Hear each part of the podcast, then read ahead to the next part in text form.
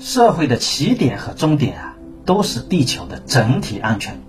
但现在呢，气候暖化正在成为人类的一场大危机，并威胁着地球的整体安全。近日呢，就是二零二二年，联合国气候变化大会宣布啊，二零二二年全球化石燃料的二氧化碳排放量预计将再创新高。面对气候的这个巨变，除了减少化石燃料使用和其他人为温室气体排放源的这个传统方法之外，科学家们还在尝试发明出更高明的技术，来彻底解决气候危机。这些技术呢，就是地球工程。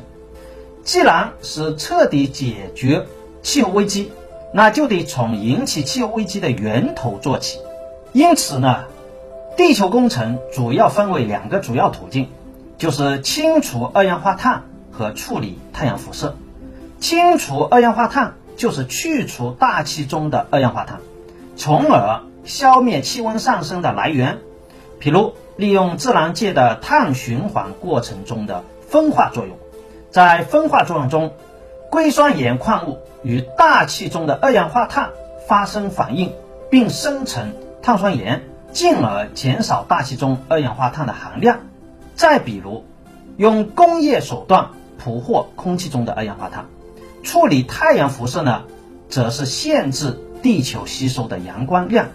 这需要在光线照射到地球之前，将太阳光阻挡住，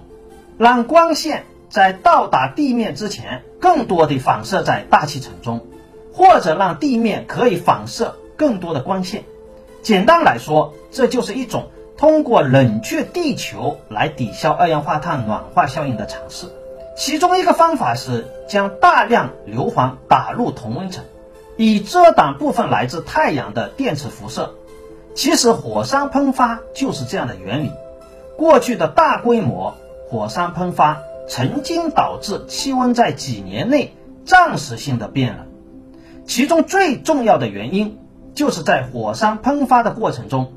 大量硫磺会被送入大气之中，这些硫磺。进而会形成气溶胶，这些气溶胶能够对气候起到一定的冷却作用，抵消人类排放的温室气体造成的暖化效应。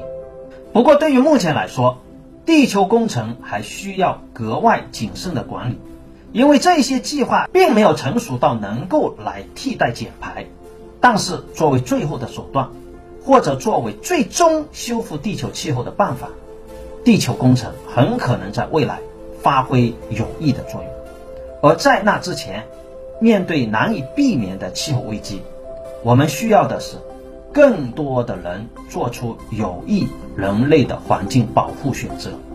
这里是更新未来，洞察根本，创新未来，我是根哥，我们下期再见。